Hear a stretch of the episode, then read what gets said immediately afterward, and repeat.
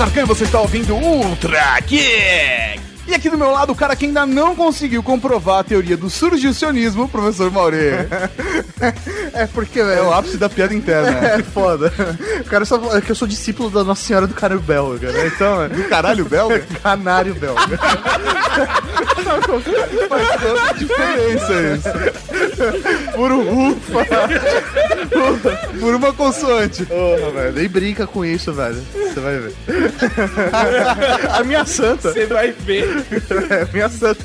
Ela pode aparecer à noite e você não vai gostar disso.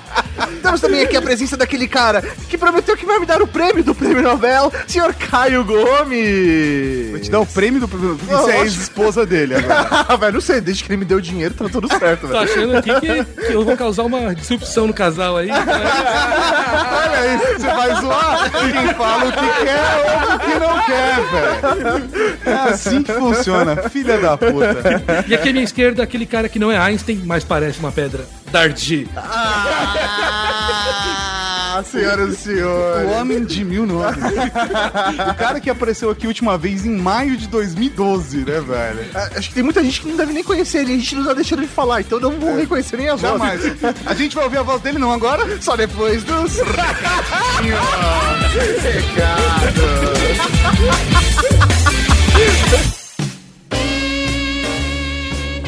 Recadinhos do coração. Coração não, caralho. Tá bom, recadinhos. Recadinhos, vai! Estamos aqui para o primeiro recadinho de 2015. Feliz ano novo! Não sei porque me vem Final Countdown nessa... Para! Um ano de muito sucesso para toda a cavalaria Mais geek. sucesso. Gostaria de agradecer vocês que acompanharam toda a programação de verão aqui da Rede Geek, com Casa Geek, com Update, com. Até, sabe quando você volta de férias? E você tá tentando se localizar É, ainda, você, né? não, você não consegue nem. Você tá na escola, você não consegue nem escrever. Você não lembra o nome dos amiguinhos? É foda, cara. Ah, Isso comigo. Seu nome, desculpa. é. Agora falando sério, você sem zoeira, cara. A gente conseguiu dar uma bela, né? É. Relaxada, né? Cara, é uma bela relaxada, mas eu queria mais. Eu confesso É. que a gente- nosso plano era ficar 15 20, dias. 20, 20, A gente. Sendo que a gente ia descansar 10 e trabalhar no backstage 10. Não, Na não, não, verdade, não. a gente trabalhou gente- 10. A gente ia ficar um mês, sendo que a gente ia trabalhar 10 e folgar 20. No meio do projeto, a gente falou: não, a gente trabalha 15 e folga 15. Aham. No final das contas, a gente folgou 10 e ainda olha lá. Não, nem isso, cara. A Nem gente isso. folgou uma semana É, e isso não é. trabalhou nada. É isso, é isso. Não, a gente trabalhou, só que o trabalho tá imperceptível até pra gente. É, Cara, é isso, cara. É, foi isso que aconteceu. E queria agradecer também a todos que participaram da nossa live, a primeira live de 2015, onde lemos e-mails, comentários, falamos sobre os podcasts que saíram aqui durante o verão. Sim, então assim, por isso esse programa não vai ter leitura de e-mails, porque nós fizemos a leitura na live de, alguns comentários, Aham. trocamos ideias. Ficamos etc. jogando um golfezinho lá com a galera. Eu achei muito legal a experiência. Foi bem cara. divertido, né? É, é, é, eu acho que a galera tá acostumada com a pegada da gente falando sobre um tema específico. Mas uma conversa solta, assim, eu acho que é mais gostosa pra fazer a live. É mesmo, né? Ficar ali de boas, batendo papo. Jogar uma parada. gente comeu lanche ali com a galera. É, Não, eu gostei, Um eu gostei, eu gostei, eu gostei. Foi eu maneiro. quero fazer isso mais vezes. Eu acho eu, quero, eu justo. quero fazer isso mais vezes. Então, galera, esse programa não vai ter leitura de e-mails porque a gente já leu alguns comentários, mas no próximo programa teremos leituras de e-mail. Então, sobre vida de Albert Einstein, sobre as férias do Albert Einstein, você manda e-mail pra gente em ultrageek.com.br. É isso aí. Próximo programa volta a leitura de e-mails com participação da Cavalaria Geek, momento Raul Batismo.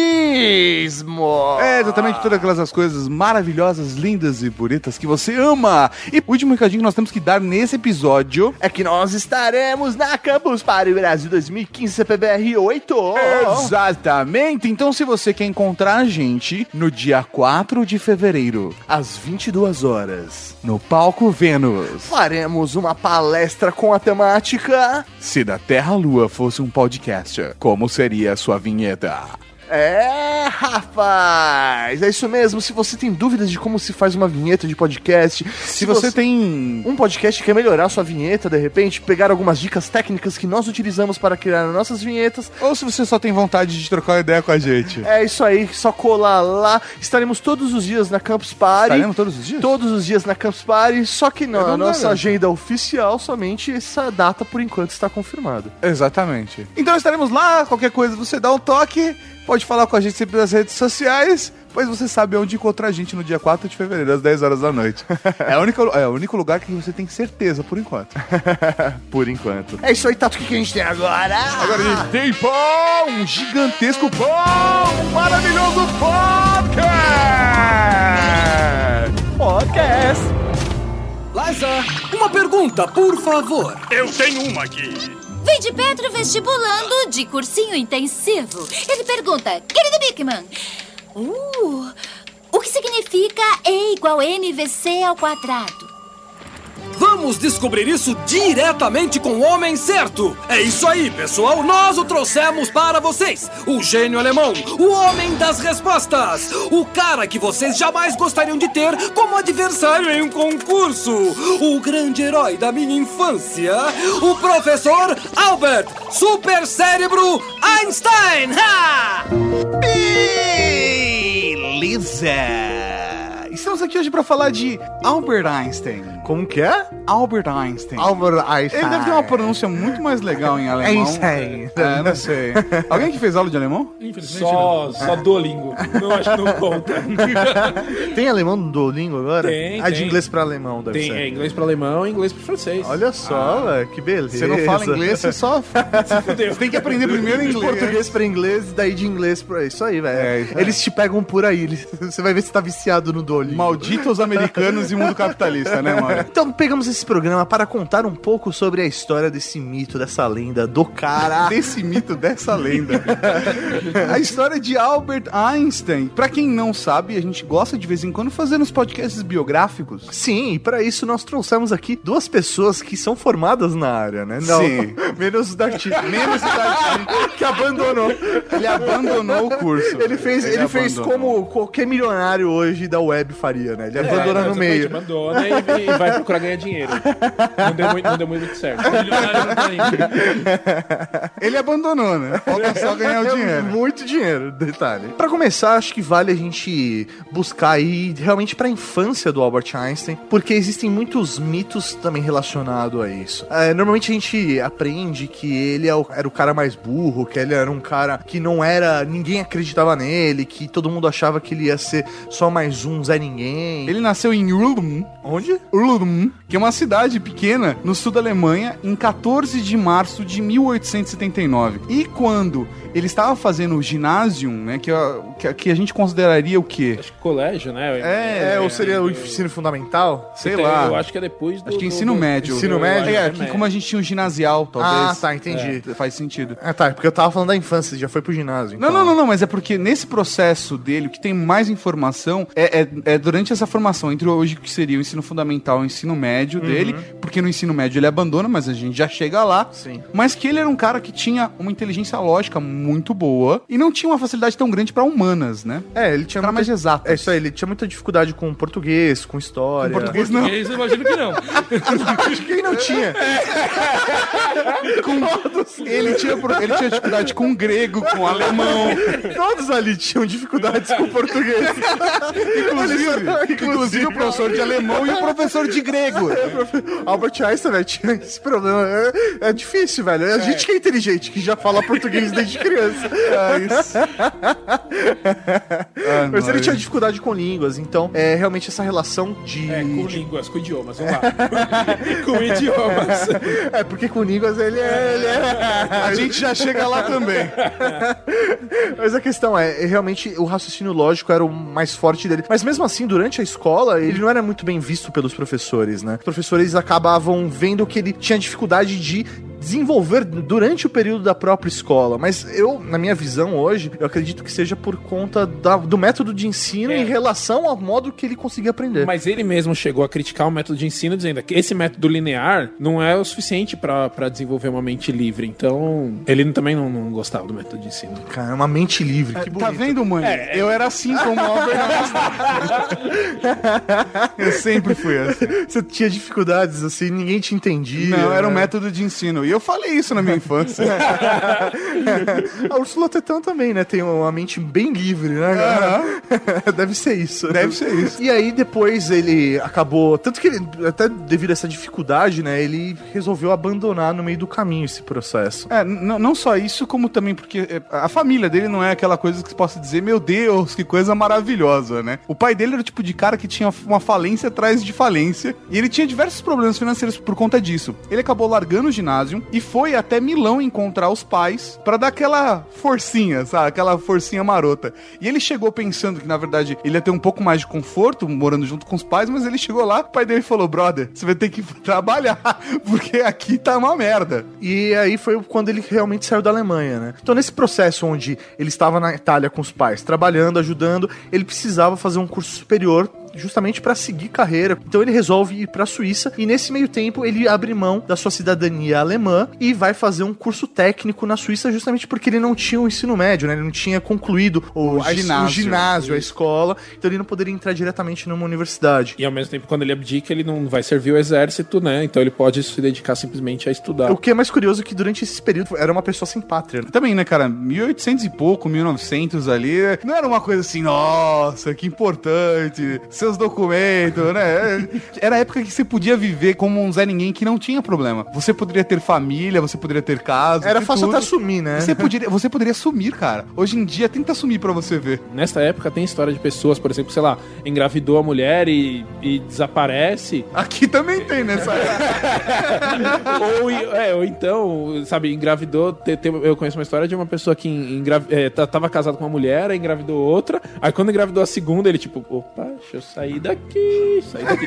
Veio pro Brasil e viveu aqui de boa, de boa. É mesmo? Muitos Eu- colonos, muitos colonos, cara, fizeram Ai. merdinha na Europa e vieram pra cá. Ah, vou reconstruir minha vida. É muito mais barato criar uma criança, né? Cara, velho, Não, porque não tem pra outro- pensão, não tem pensão. O cara vai pra outro país, velho. Ele larga tudo. É muito mais fácil criar uma criança. Tem que ver o que, que as pessoas tinham nessa época. né? Largar tudo, às vezes não é largar nada, né? Exatamente. pra quem não tem nada, largar tudo é sussa, né?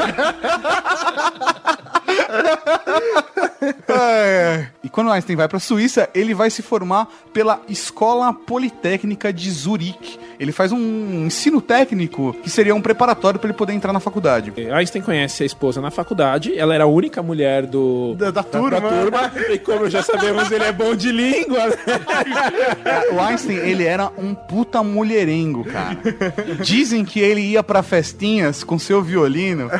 Que o violino era o violão de hoje em dia. Você sabe, o cara que toca violão, ele- na escola, o cara que toca violão se dá bem. Não, é engraçado isso, porque são várias histórias que eu ouço dos físicos foda que são pegador. Stephen É, Hawking, Hawking. Stephen É, Hawking é, velho. putanheiro. O cara não consegue mexer a sobrancelha. Mas dizem que ele pega geral, eu não consigo entender como isso funciona. Não, Stephen Hawking, ele revelou há pouco tempo que ele é frequentador assíduo de casas de swing. É, velho. Ele gosta de... Como? voyeur, cara. O pessoal da, da- do swing deve gostar de voyeur. Ah, Ah. Gosta. É verdade, é verdade. E o foda é que ele era considerado um, um aluno também, não era um aluno exemplar na faculdade, Ele né? faltava em muitas aulas, né? É, pô, quem não matou, né? Cara, pra quem toca violino, velho. Ah, ele ia, ele ia pro bar lá, velho, tocar o violino. Começo do Tá. século XX, aquela coisa, De- violino. Devo dizer que aprendi a matar aula na faculdade. A faculdade faz isso com a gente, né?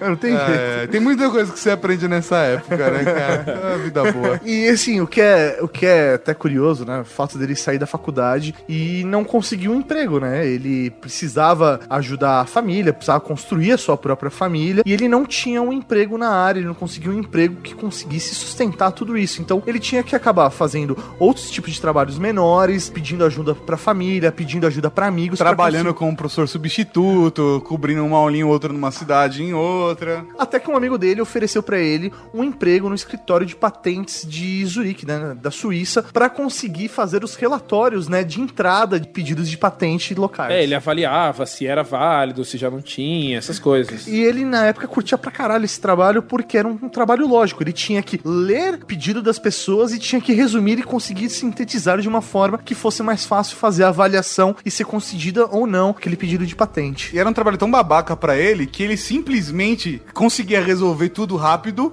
e ele tinha muito tempo livre. Foi quando ele começou a ter tempo pra poder desenvolver as suas teorias. Ele na- ali no, no ócio criativo mesmo, né? Domênico De Márcio sempre esteve certo.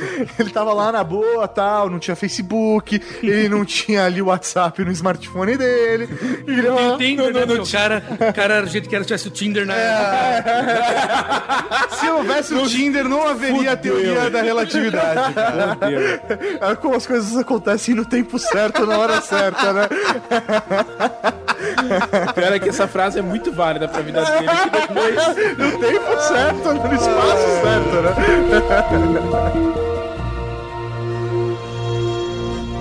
Mas o que que vocês querem? Eu estava quase ganhando do Sócrates no jogo de...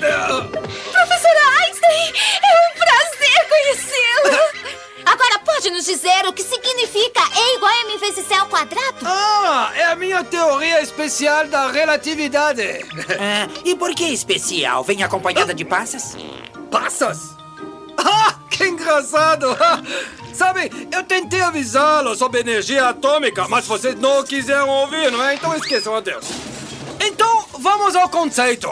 E quer dizer energia. Energia é a capacidade de realizar trabalho, de mover coisas. É sério. M quer dizer massa. Massa é o mesmo que matéria. É- C quer dizer velocidade da luz. Que são É a- 300 mil quilômetros por segundo. É, isso é a luz. É muito Como bom. C? Velocidade da luz não deveria ser V?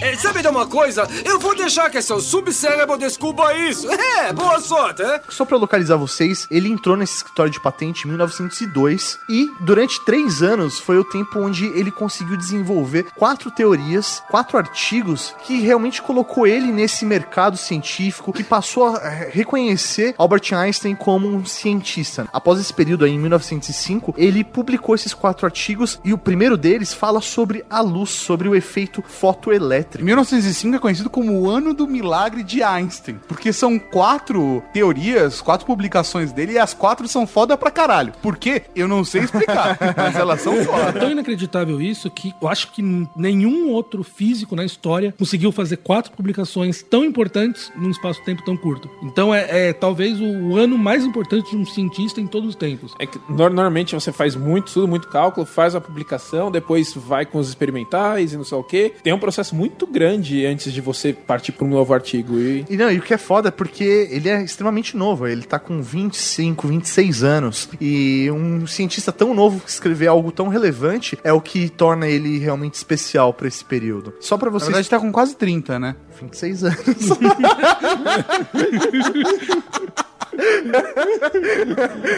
o, o legal da palavra quase é isso, ela abrange muita coisa.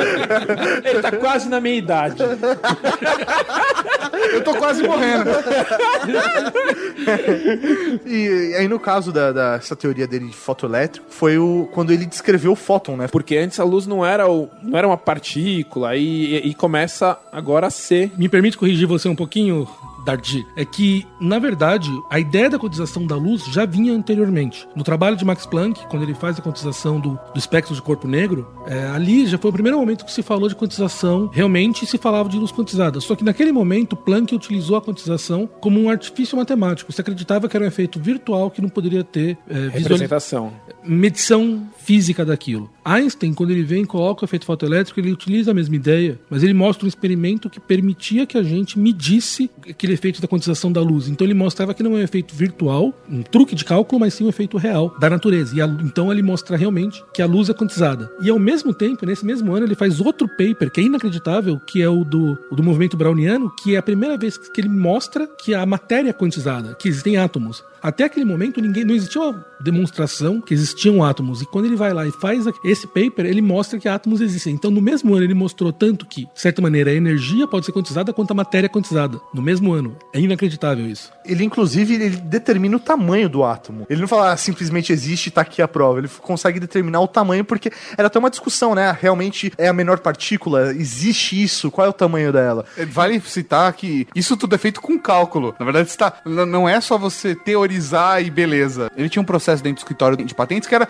ele ficar imaginando quais eram, ah, ah, como aconteciam as coisas no universo e como ele podia sintetizar isso em fórmulas. E o que era mais foda é que ele conseguiu, nesses quatro papers aí, transcrever essas ideias em cálculos e provar através desses cálculos. É, só me corrija aqui, Caio. Da medição da partícula, né? O movimento browniano não é só conta que ele chega a fazer, né? Ele consegue demonstrar experimentalmente, não? Ele utiliza, eu não lembro, eu acho que ele utiliza dados feitos por outros experimentos para poder estimar os parâmetros e a partir dali estimar assim qual que é o tamanho do átomo. Se eu me lembro é isso. Então, é assim, é, no final das contas, ele tem tudo provado, não é simplesmente teoria nesse ponto. Que foda!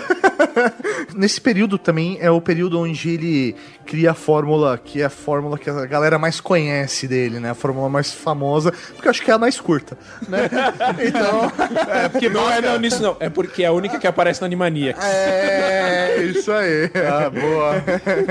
que é o E igual a MC ao quadrado. que é energia igual a massa vezes, Vezes a, acelera... é, vezes velocidade da luz ao quadrado. vezes velocidade da luz ao quadrado. Então, eu queria saber se esse estudo dele, do efeito fotoelétrico, influencia no, no- na geração desse outro artigo para gerar o estudo do EMC. Na verdade, não. Ele chega em E igual a MC ao quadrado no outro paper que a gente não falou, que é o que ele cria a teoria da relatividade especial, ou teoria da relatividade restrita, como a gente fala mais hoje em dia. Então, a teoria da relatividade restrita é quando Einstein mostra que as leis mecânicas do universo não são as mesmas do que a gente imaginava anteriormente. Até aquele momento, como é que se controlava o movimento das coisas? Era utilizando as leis de Newton. Todo mundo estudou no colégio, F igual a MA, o professor do colégio manda lembranças. Naquele momento, Einstein pega e mostra que isso não é verdade, que existem outras leis que, com- que comandam o movimento de corpos no universo. E ele mostra que, que não é tão simples como a gente pareceria. A ideia que levou ele a pensar isso é o quê? Imagina se eu tivesse perseguindo um raio de luz no universo. Eu vou estar andando do lado dele. Se eu tivesse, se eu fosse possível andar paralelo ao raio de luz à mesma velocidade que ele, eu ia ver o quê? Uma onda oscilando, diminuindo em amplitude, porque a onda vai se espalhando, ela vai perdendo força e É, a gente tá falando de partícula onda, é isso? Isso. Ok. E o que que ele chegou assim? Se isso existisse, existe uma outra teoria, que é a teoria que controla a ideia dos raios de luz, que controla como o eletromagnetismo funciona, e essa solução não existe lá nessa teoria, que é a teoria de Maxwell. Então ele pega e fala: opa, te- tem algo errado. As leis de Newton não estão de acordo com as leis de Maxwell. Todo mundo achava que as leis de Maxwell estavam erradas. Mas é o que ele pensou, falou: em se em vez das leis de Maxwell estarem erradas, as leis de Newton estão erradas. E com isso ele criou uma nova teoria que, em vez de tentar modificar as leis de Maxwell, ele mudou as leis de Newton e chegou a essa nova teoria. Então, quer dizer, agora ele mostra que os corpos andam de maneira diferente no espaço-tempo. Eles aceleram de maneira diferente. E a principal coisa que você consegue chegar nisso é que nenhum corpo no universo consegue chegar à velocidade da luz. Isso é um efeito é, completamente anti-intuitivo. Ninguém na época conseguia entender isso. E uma, uma consequência disso aí, não é tão fácil explicar isso em dois minutos, N- Não é porque nem eu consigo entender, porque a gente não, consegue viajar da velocidade da luz. Vamos lá. Imagina, não, ima- imaginem o seguinte: tudo que a gente sabe atualmente é a gente vai acelerando, uma hora a gente chega numa velocidade, certo? Aham. Se você acelerando, você aumenta a sua velocidade e muda o- a forma que o tempo passa pra você, vai mudar a forma que você vai acelerar. Então, só isso já, já basta pra dizer que assim, não vai se comportar da mesma maneira que estava acostumado, né? Então. É. Não, é, não, Ficou claro? Não. Não, mas aí você tá falando o quê? Da relatividade entre e- tempo isso, e espa- espaço. é, co- conforme você aumenta a sua velocidade, o tempo pra você passa de forma diferente. Sim, concordo. E o Certo. espaço que você mede passa de, maneira. é medido de maneira diferente. Exatamente. Então, aque- aquela sua aceleração, que era exatamente uma medida de quanto aumenta a sua velocidade, e a sua velocidade, que é uma medida de espaço sobre tempo, não, não, não funciona mais. Já não é aplicável dessa mesma maneira. entendi. Exatamente. Então é por isso que ele teve essa sacada de que quando você tá na velocidade da luz ou quase na velocidade da luz, o tempo pra quem não está viajando na velocidade que você está passa de forma de diferente. forma diferente que passa pra você. Exatamente. E isso muda completamente a percepção que a gente tem do universo. E a coisa interessante, uma consequência que sai daí, é que também outras coisas começam a se ligar. Da mesma maneira que o, o espaço e o tempo ficam ligados quando você anda em velocidade, ele também percebeu que a energia e a massa, de certa maneira, estão ligadas. Então existe uma certa relação entre a energia e a massa. Elas duas são a mesma coisa, olhadas de maneira diferente. E aí que sai essa ideia do igual ao quadrado, quando você percebe que a energia e a massa são a mesma coisa, mas olhadas em condições diferentes. É, ele até nesse período, né, é dito que essa é a fórmula que é o motor que acende as estrelas, né, que é como surgem realmente as estrelas, porque a partida é necessário para que você consiga atingir energia, é necessária a explosão para que você tenha energia e aí nasça as estrelas, então seria É, o, é, o motor co- das estrelas. co- não é como nascem elas, mas, mas é como que, como que elas Se liberam é. energia pra aquecer o cosmos, né? Então, é só- uma palavra pra você sentir físico, diga cosmos.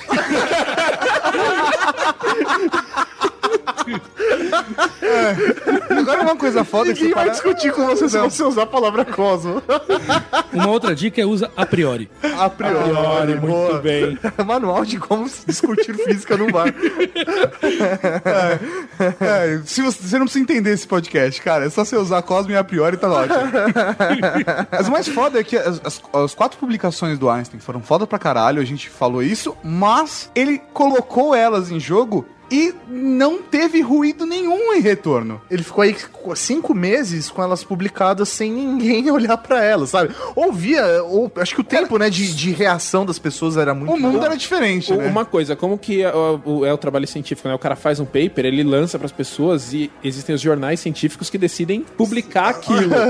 então, assim, ele, ele não tem resposta porque nem todo mundo tá publicando e também não tá chegando. Sim, quem As compra o jornal pra ler aquilo? E, e não, e não tem, não tem internet, então é, fica difícil, né? E aí foi quando, depois de acho que cinco ou seis meses, O Max Planck, isso, Max Planck, um outro cientista que já era reconhecido na época, leu as teorias, os artigos do Einstein e falou: esse maluco é foda. ele, ele publicou a teoria especial da relatividade, né? Restrita. Que ele viu que realmente aquilo faria muita diferença, sabe? Ele teve a percepção de olhar o paper dele e publicá-lo. E aí, a partir disso, o próprio Max ele passou a levar o nome do Einstein para outros cientistas e ele passou a ser reconhecido dentro desse meio. Deve foi- ser uma panelinha não, foi foda, por conta, né? Foi por conta da publicação do Max Planck que ele finalmente foi reconhecido na comunidade científica, Até sabe? porque o próprio Max Planck tem um jornal, foi ele que publicou. Sim, né? exatamente, foi no jornal exatamente. dele Sim, lá. ainda assim, ele, ele começa né, a chegar no- em outros cientistas, mas ainda não foi provado a teoria da relatividade dele ainda. Assim, é, É, que na verdade essa, é- essa era a, teo- a teoria a restrita, né? É. era o primeiro. teoria especial da relatividade. Foi o primeiro passo dele. Exatamente, pra dizer, oi, eu sou Einstein, eu tô aqui. Oi, eu sou Einstein e essa é a pica na tua cara. Não, ele mesmo reconhecia que a teoria ela era falha ou que ela não era tão completa quanto ele gostaria que ela fosse, né? E até a partir dessa base de estudos dele, ele percebe que ele vai precisar confrontar um dos cientistas que ele é um grande fã, que é o Isaac Newton. Ele precisa provar que a teoria do Isaac Newton está errada para ele conseguir provar que a Foi dele está exatamente o, o ponto que o Caio tava Sim. batendo, né? É, e não é, simplesmente ponto, é, ponto de ser fã. O Isaac Newton era o patrono das ciências. Esse Sim, é o é. ponto. O patrono da física. É, o- é- é outro nível. assim. Tipo, eu preciso falar que esse cara que todo mundo segue há muito tempo, é Não, que ele tá pensa, errado. pensa que nessa época, cara, a gente tá falando de dois séculos, dois séculos ensinando o que Isaac Newton falava. O- E hoje em dia se ensina o que Isaac Newton fala. Não, não, mas aquela época era a É, base. É, Era, é, sim, era o. era, o- era a coisa. Como é que eu posso dizer? Era o pensamento científico mais evoluído no caminho da física. Era o cientista mais reconhecido sido, até aquela época, é o cara. Né, e ele a partir do momento que ele prova que Isaac Newton está errado,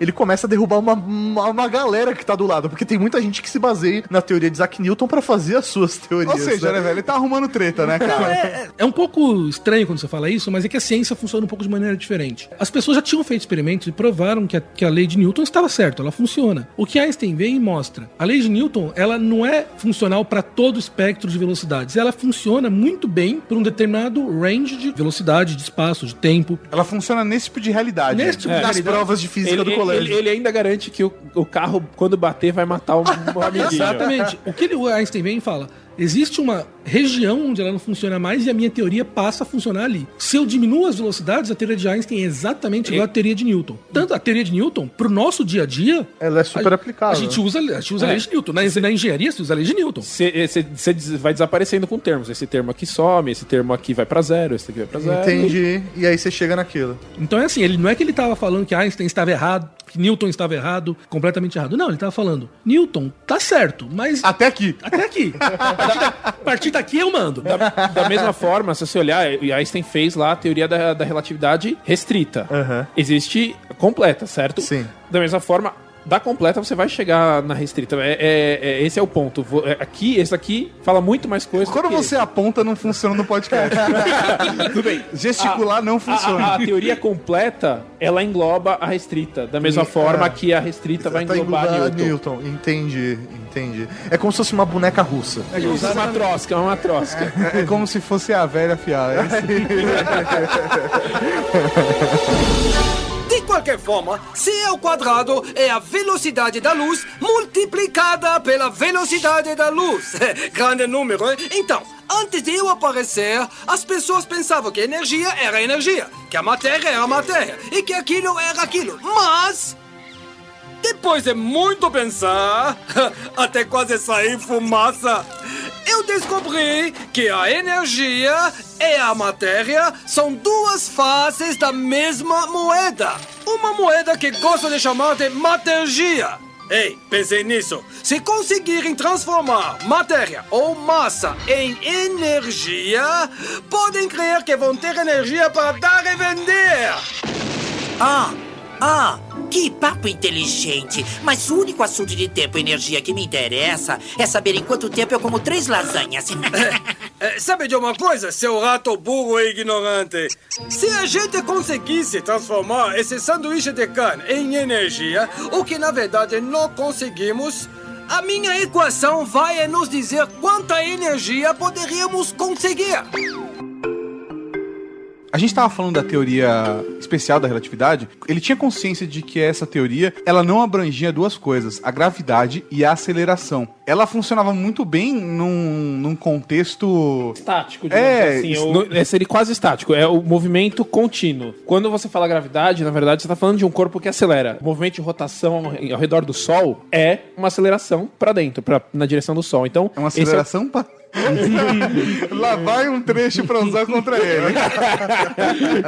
a, a grande questão é isso. Então ele estava só lidando com movimentos em que o corpo está sempre com a mesma velocidade. Então tudo é constante. Aham. Só muda o tempo e o, e o espaço. E aí, por conta disso, ele decidiu então desenvolver uma teoria que cobrisse também o caso da aceleração. Exatamente. E principalmente ele queria escrever uma nova teoria que fosse, como o Geleia falou, a teoria da gravidade. Ele queria escrever qual, que- como é que a gravidade ia se comportar nessa nova teoria mecânica que ele tinha desenvolvido. Da mesma maneira que Newton tinha feito as leis de Newton e tinha explicado a gravitação universal, ele sabia que ele tinha que fazer a mesma coisa para esse novo conjunto de leis que ele estava desenvolvendo. É, isso é só pra frisar que Geleia sou eu, tá? É o homem, é o homem de mil nomes. É o homem de mil nomes. É porque, assim, a força da gravidade era algo comprovado, certo? Mas o maior problema é que da onde vinha essa força? Exatamente. É, o, o que, o, que faz, o que gerava esse fenômeno? É mágica, né? É, Que- porque algo tem que exercer Empurrar. essa força pra que ela exista, E, né? e- e- e- e, assim, é, é, Por exemplo, quando você pega um, um- empurra um objeto, você está exercendo força pelo toque. Quando você puxa ele por uma corda, forças elétricas estão acontecendo pela, pela natureza elétrica das partículas. E a gravidade? E aí? Ela, ela surge sionismo ali, ó. então, mas aí, como que ele, ele quebra essa teoria da gravidade? É, Não, não, não. Não é, não é, não é que ele quebra a teoria. Ele faz os cálculos usando a teoria da relatividade dele pra, pra falar o seguinte: olha, com as minhas fórmulas eu consigo descrever os mesmos os movimentos dos corpos. É isso que ele. que ele vai tentar fazer, mas é um problema muito mais difícil do que o que ele tinha feito anteriormente. Então, tanto que dali Einstein vai passar os próximos 10 anos tentando entender como é que ele vai cons conseguir mudar a teoria dele para conseguir incluir a gravidade nela. E conseguir incluir como você vai conseguir explicar a gravidade. E daí ele vai começar a estudar um novo conjunto de ferramen- ferramentais matemáticos com um amigo dele, o Marcelo Grossman, que foi o pai desse cara que arranjou o emprego dele até, na verdade. Ele passa os próximos 10 anos estudando isso e ele consegue criar uma nova, um novo arsenal que ele muda a nossa percepção do universo. Ele passa a desenvolver uma teoria que ela explica o o universo de uma maneira bem diferente. Em vez da gente tentar entender o universo como se fosse um, o universo fosse estático, o o universo passa a fazer parte da teoria. Então ele começa a explicar que a gravidade é como se existisse um pano de fundo no universo, que ele chama de espaço-tempo, e, e a gravidade é uma alteração nesse espaço-tempo. É como se ela estivesse encurvando esse, essa malha, e isso que faz com que os corpos mudem a trajetória deles andando por ali. Esse novo ferramental, que, é- que ele, ele vai desenvolver essa nova teoria, que chama teoria geral da relatividade, que vai permitir ele então explicar e como construir uma teoria para explicar o- os corpos vão andar não num- numa geometria como a gente conhece, uma geometria Co- euclidiana, mas dessa geometria onde o espaço-tempo tá todo torto. Não, não tá- é só simplesmente um espaço matemático ali, ele realmente faz parte do, da- das suas contas. Que tem essa, na verdade, esse tecido invisível que influencia na movimentação dos E- corpos. E os que- corpos influenciam na curvatura desse, Desse tecido. tecido. E- Imagina que você faz lá aquele velho, né, o plano cartesiano, sei lá, vocês fazem o X e o Y e começa a colocar pontinho. Lembra que vocês fazem o plano cartesiano? Não. Não, a gente O velho e bom plano cartesiano. O velho, o velho e bom. Não. Bom, todo mundo do colégio, né, fez aquele... Espero. É, espero, assim. Faz lá o plano com o, o eixo... com o eixo X, o eixo Y e vai colocando ponto. Ah, aqui é o 1, 1, aqui é o 0, 0. Imagina que conforme você vai colocando aquelas bolinhas, o, o seu, o, sua- o seu X e o seu Y vão se torcendo ao, é, ao redor delas, se aproximando delas. Quanto mais bolinhas você coloca num, num quadrado, mais ele se dobra na direção desse É, é muito quadrado. mais fácil fazer o seguinte: a gente coloca um lençol. Não, é mais fácil fazer. Você vai pegar, sabe essa mulher que tá do seu lado, da sua cama? Ela tirou meia calça. Pega a meia calça dela, estica, tá? Agora você vai pegar o seu anel e vai jogar em cima dessa meia calça. Vai fazer uma deformação. Tá vendo essa deformação? Essa deformação da malha, essa malha é a malha do espaço que a gente tá É, dizendo. não, eu simplesmente Só, só que você tá fazendo isso explicando pra mulher deitada na cama, tá? Tira o olho dela. Eu, eu simplesmente coloquei ni- nisso porque no, o ponto você considerava que antes os eixos e o ponto têm natureza diferente. Uhum. A malha e o anel a gente sabe que tem a mesma natureza. Ambos são matéria. Aham. É, Essa é uma explicação que a maioria do- do- dos professores fazem, de colocar uma malha realmente e jogar peso lá. Só que o, que o Einstein fez não foi simplesmente mostrar que faz a curvatura, mas mostrar que eles são têm a mesma natureza, eles fazem parte de uma mesma coisa. Você tá falando que. É. Vamos- ver se eu entendi. Você tá falando que. Peraí, peraí. Que tudo faz parte da mulher. Que existe. Eu não tô entendendo. não, não, tô, tô brincando, tô brincando. Você tá, você tá dizendo que o espaço-tempo e a massa. É, é a, é a mesma coisa. Não, não é que eles são a mesma Você colocou coisa, a mas- massa no espaço-tempo e aí eles se deformam porque é a mesma coisa? um- não, basicamente é o seguinte: a massa reage às deformações do espaço-tempo e o espaço-tempo reage à colocação da massa. Então não, é o, não era simplesmente o espaço influencia a massa. Não, um tá influenciando no outro o é, tempo todo. é dinâmico. Os dois influenciam um ao outro. essa ideia veio à cabeça dele a partir do- de, uma, de uma visão, né? De uma ideia que ele tava tendo, ele tava lá no escritório de patentes, ele tava olhando uns trabalhadores trabalhando num telhado de um prédio do lado, pela janela. Consertando o telhado. Consertando, e ele falou: se esse cara cair, o que, que vai acontecer? E aí ele começou a, a- a imaginar A hipotetizar em cima dessa realidade do cara como caindo é, do telhado. Como é a gravidade pra esse cara? Existe a gravidade que a gente tá vendo sendo aplicada nele, mas tem a gravidade pra ele. Como que é pra ele essa gravidade? Aí ele imaginou se esse cara tiver então dentro de um elevador e cortarem as cordas desse elevador. Dentro do elevador, o elevador vai cair, ele vai estar lá dentro. Dentro do elevador não vai existir gravidade. Qual vai ser a cara. relação do homem em relação ao elevador e não ao planeta Terra? Ou, ou seja, basicamente você vai dizer o seguinte: ele não vai estar sentindo a força que a gente tá. Apesar dele estar sob efeito da gravidade, ele, em relação ao elevador, não vai sentir essa força. E aí, como que a, a luz também se comporta em relação a isso? Essa é a cena do Inception, né? Do, do, do elevador, né? Que ele coloca os explosivos lá. E aí a galera começa a flutuar Flutuando. dentro do elevador, É, né? Outra maneira que você pode pensar isso é a seguinte: imagina que você pega esse mesmo coitado desse trabalhador do telhado e você coloca ele dentro de um foguete. E esse foguete tá aqui em torno torno da Terra e ele, ele vai sentir a gravidade. Agora eu começo a acelerar esse, esse foguete se afastando da Terra, mas eu vou fazer de tal maneira que ele sempre vai manter a aceleração de maneira que o peso de- dele, entre aspas, dentro da, da nave seja igual à gravidade. Se ele estiver trancado dentro da, desse, dessa nave, ele não vai conseguir perceber que ele estava parado perto da Terra e quando ele foi se afastando, que era o efeito da aceleração que estava fazendo ele sentir aquele peso para baixo. Aham. Então, nisso que Einstein pegou e falou: opa, então quer dizer que gravidade e aceleração são parecidos. Existe Uma eu- relação. Eu posso pegar o lugar que eu tenho gravidade e eu posso fazer uma certa brincadeira e fazer isso parecer que eu tenho aceleração. E dessa maneira ele conseguiu descrever a gravidade como se fosse uma aceleração em um pequeno lugar do espaço-tempo. É assim que ele faz, utilizando essa ideia que é chamada de princípio de equivalência, que a gravidade e a aceleração se comportam de determinada maneira e não existe um experimento que permite você diferenciar as duas. Essa é a ideia. É que a gravidade, ela, de fato, se você for pegar a física básica, ela é medida como uma aceleração, né? Sim, sim. Que é 9,98. 9,78 Pi ao quadrado pra mim. Pi ao quadrado. 10. Arredonda pra 10. Meu professor sempre deixava a gente arredondar pra 10.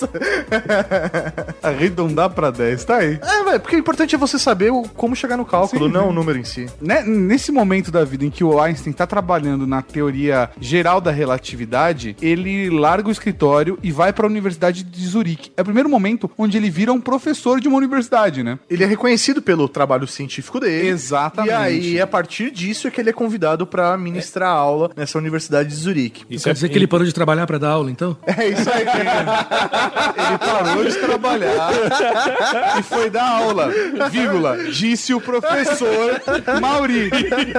E uma coisa importante é que ele foi convidado. Ele não tá chegando lá como um professor ralé, ele tá chegando com prestígio. É, ele, ele não bateu, bateram na porta dele, né? Não bateram Ele na porta. bateu a pica na mesa, né?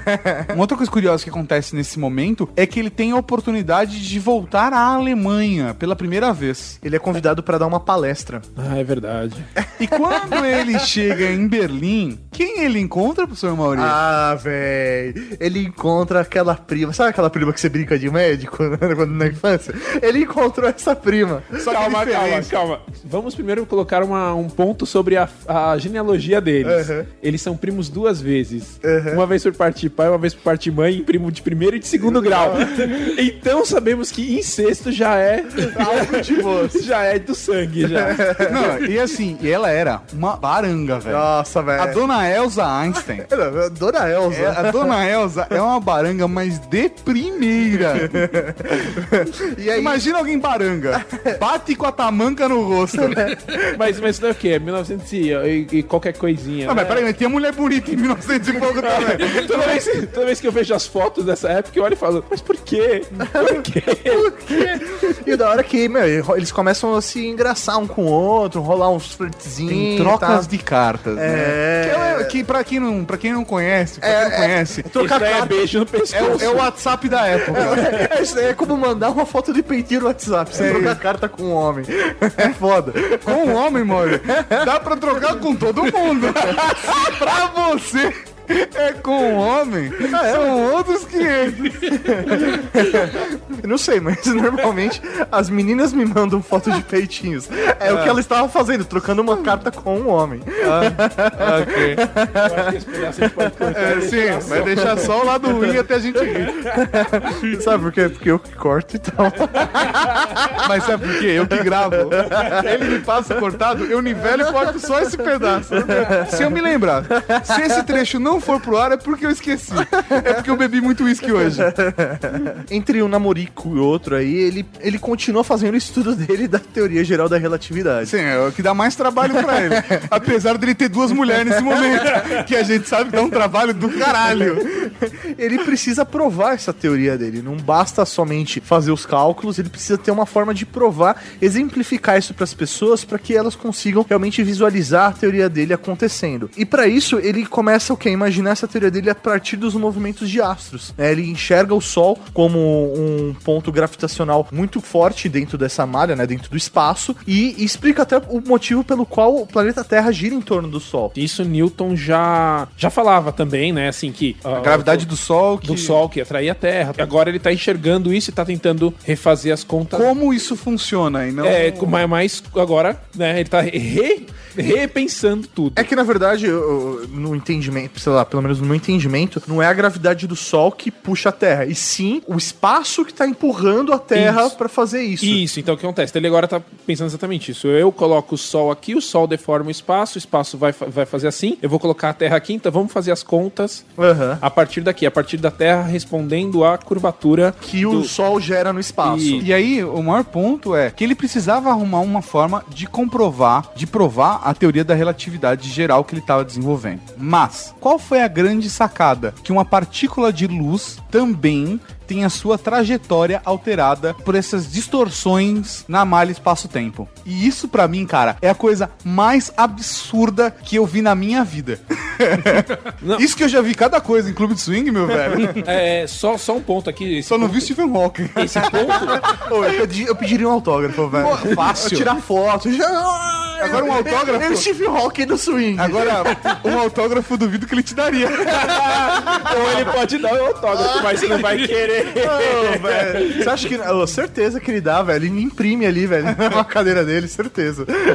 Ele vai começar agora a falar sobre exatamente sobre a lente gravitacional, que é essa ideia de que a luz faz uma cu- curvatura no espaço por causa da gravidade do Sol, assim como a luz faz uma curva numa lente. Aham. Né? Isso é uma lente gravitacional. Pra quem assistiu esse filme Interstellar agora, não foi? Se, vo- se você olhar na hora que eles mostram o buraco negro, eles usam muito disso, dessa, desse- dessa lente gravitacional, pra fazer o visual do, Do buraco do, negro. buraco negro. Então, e muita dessa, dessa teoria toda foi utilizada pra escrever, descrever como seria ver um buraco negro. Entendi. Então, que você vê, na verdade, as estrelas ao redor. Isso que, naquela época, ele pra, seria só um trabalho científico que explica o universo. Hoje em dia a gente tá vendo no cinema que foi esse pedaço de animação foi feito por um cientista. Que da foda, hora, cara. velho. Foda, né? Animal. E aí, o que, que ele percebe? Que ele conseguiria provar né, essa teoria dele a partir da luz que é emitida pelas estrelas, através do Sol. Então vamos lá. Primeiro, a lente. O que acontece? A luz da estrela vem, ela tá atrás do Sol, você não vai enxergar ela. Você não tem como enxergar uma luz porque a luz do Sol é mais forte que a luz da estrela. Então não- você não vai ver a distorção. Mas Não, não, é não, não, você não. não vai enxergar porque ela tá atrás. Atrás do Não, Sol. você não vai ver a distorção porque a, Não, a não, luz não, do não, sol não, não, não, não, não, não, não, porque- o seguinte, imagina o seguinte, imagina que o Sol é uma bola imensa negra, tá? Esquece a luz do Sol. Esquece tá a luz atrás. do Sol. Tá atrás. É, é Tá só uma atrás. massa gigantesca, ele tá atrás, você não vai ver porque tá atrás.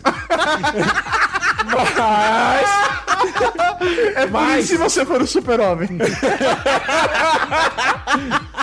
Mas como ali age como uma lente gravitacional, a luz faz uma curvatura. Então, na verdade, você vê a luz que ia para um outro planeta e ela fez uma curva e veio para a Terra. É, é- é basicamente Entendi. isso. Então, então, ao invés da luz vir em linha, é, tá. É Vai imaginar três pontos, três Aham. pontos. Terra, estrela, Sol. Aham. O Sol no meio. A luz passa. Eles estão numa linha. Eles estão numa linha. A, a luz da estrela passa tangente ao Sol como se ela fosse embora e aí faz uma curva e volta para a Terra. Entendi. É como se fosse uma reflexão no- quando um objeto tá na água. Isso, Entendi. Isso, Tá. isso. Então ele vai. Então você vai. Um objeto que você não poderia ver, porque o outro estava na frente, você vai passar a enxergar ele naquele, naquele lugar. E por causa que a- agora a gente percebe que a gravidade curva a luz. Então, se a teoria de Einstein estiver errada, o Sol não vai atrair aquela luz e a gente não vai ver aquela estrela. É, na verdade. Se ela estiver certa, ele vai, faz, vai atrair aquela, aquele feixe de luz e a gente vai passar a enxergar algo que a gente não poderia enxergar. Ou, ou que poderia até enxergar, mas estaria numa outra posição. Numa Assim, outra posição. Que na verdade foi o que eles fizeram, né? A deflexão não foi tão gigantesca, eles viram só a, lu- a estrela que deveria estar um pouquinho mais pra, pra longe do Sol. Estava mais próximo. Mais próximo, acho que foi isso. Ou né? Tanto faz, não É. importa. Mas então ele precisava o quê? Comprovar isso. Como ele comprovaria? Através de uma fotografia do Sol captando essa estrela. Só que a luz do Sol ela é muito mais forte que a luz da estrela. Ele não conseguiria fazer isso através de uma fotografia. Apesar do sol ser uma estrela, né? É isso aí, mas não a estrela que está atrás dele. E aí o que acontece? Ele só conseguiria fazer isso caso ele conseguisse anular a luz do Sol, que é através de um eclipse. Olha só que sacada genial. Então, se ele fotografasse o Sol em um eclipse e conseguisse captar uma posição diferente das estrelas, significa que existiria uma movimentação da luz feita através da gravidade do Sol. E o foda é o seguinte, né? Enquanto qualquer outro cientista eh, pode fazer um experimento, vai lá, pega, pega os seus beckers, pega sua- seus, seus fios de cobre, pega qualquer coisa, vai lá e faz o experimento, astrônomos, astrofísicos, precisam esperar a porra do eclipse. Precisam esperar o momento certo, porque o laboratório... local certo. E o local certo, porque o laboratório deles é o freaking universo. é tenso. E aí é a corrida que o Einstein tem de mandar carta para diversos astrônomos pedindo auxílio para fazer essa experiência e comprovar a teoria dele. E lembrando, nessa época, a teoria dele ainda não está comprovada, então não é todo mundo que dá credibilidade a ele. É isso aí. Como o cara vai perder tempo ou vai associar o nome dele a um cientista ou uma teoria que ainda não. não- E é uma teoria que tenta derrubar a- as teorias de Newton, tá? Tipo, E lembrando que carta é como se fosse um WhatsApp, mas que demora muito pra chegar. e não tem confirmação de, de leitura. Exatamente. You never know. Então vamos lá. Meio quilo de carne multiplicado por 300 mil, novamente multiplicado por 300 mil, com mostarda, com picles, com alface. Então onde quer chegar? Que o seu sanduíche pode trazer muita energia. Você terá energia suficiente para iluminar todas as cidades dos Estados Unidos durante cinco dias. Você pode dar a volta ao mundo de carro 300 mil vezes. Uma ótima viagem, hein? E pode fazer funcionar um aparelho de ar-condicionado durante meio milhão de anos. Então, E igual a M vezes C ao quadrado explica a quantidade de energia que pode ser obtida através da massa se fosse possível converter essa massa em energia. Isso é relatividade. Certo, obrigado. Só pra vocês se localizarem aí no período da época que estamos falando, é de 1912, que é quando o Einstein começa a encaminhar diversas cartas para astrônomos pedindo essa ajuda, e ele realmente fica extremamente frustrado em receber respostas negativas ou nenhum tipo de resposta para auxiliar ele nesse experimento. Ele descobriu que os, os astrônomos tinham mais coisas que fazer além de dar atenção pra, pra um cara, né? Eles tinham, eles tinham trabalho, né? Do que pro professor. Eles não selecionavam, né? É, é, ao contrário dos professores, eles também trabalhavam. Após um grande período aí, o Einstein ele re- recebe uma resposta de um astrônomo do observatório de Berlim. Ele, meu, é um jovem, é um auxiliar, é um ajudante desse observatório, mas ele se coloca à disposição até pensando em fazer o nome dele em cima do nome de Einstein também, né? Mas não só isso, né? Ele, ele- esse ajudante, ele chega a falar com o, o superior É, dele, com o chefe. com, com o chefe, né? Com o professor Moore, e o professor Moore fala, não. Não. Ou seja, E ele, Moore não é o sobrenome dele. Professor Moore é pra dizer que ele tem um cargo superior. ou seja, o cara ao ju- ajudar Einstein, que é um, um ninguém né, ainda, né? Ele está indo contra o tutor dele. É foda, velho. Realmente, o cara queria auxiliá-lo. A partir do contato aí do Erwin, né, esse ajudante aí do, do Observatório de Berlim, eles começam a se preparar pro próximo eclipse que iria acontecer, que seria em 1914, no dia 21 de 8 de 1914. E o melhor lugar pra visualizar esse eclipse seria na Rússia, né? Na verdade, na, Crimeia, Crimeia, que, que é o que que é rolando agora. Que na época pertencia à Rússia, mas hoje seria o, o- um E território hoje da estão Ucrânia. discutindo isso até agora. É isso aí. Ainda estão discutindo essa história se é Rússia, Ucrânia. E o que é mais da hora é que o Erwin, já que ele não conseguiu o apoio do chefe dele no observatório de Berlim, ele busca a ajuda de um outro astrônomo, só Ele que na Califórnia. qualquer um diria, vai tomar no cu. e aí ele corre atrás de um maluco que ele sabe que manja tudo dos Paranauê, que é de um observatório lá da Califórnia, que é o William Wallace. O pior, o pior é que é verdade. O nome do maluco era William Wallace, só que era William Wallace Campbell. E ele é conhecido... sopa, pela é, sopa. Isso. E ele é conhecido pelo Campbell. é isso aí. E é justamente um cara que é especialista em fotografar eclipses, né? Ele tá desenvolvendo essa técnica exatamente de fotografar não só eclipses, mas fotografar estrelas e etc. É que, antigamente os caras só faziam observação e faziam tudo a partir da E- observação. E desenhavam, né?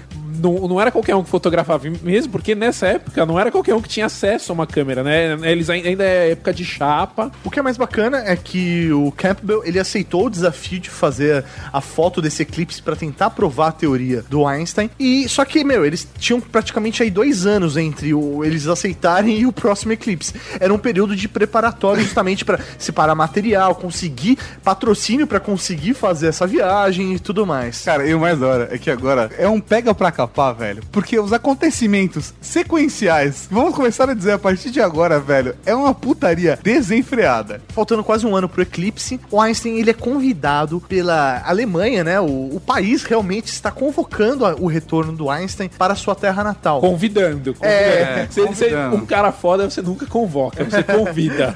Você implora.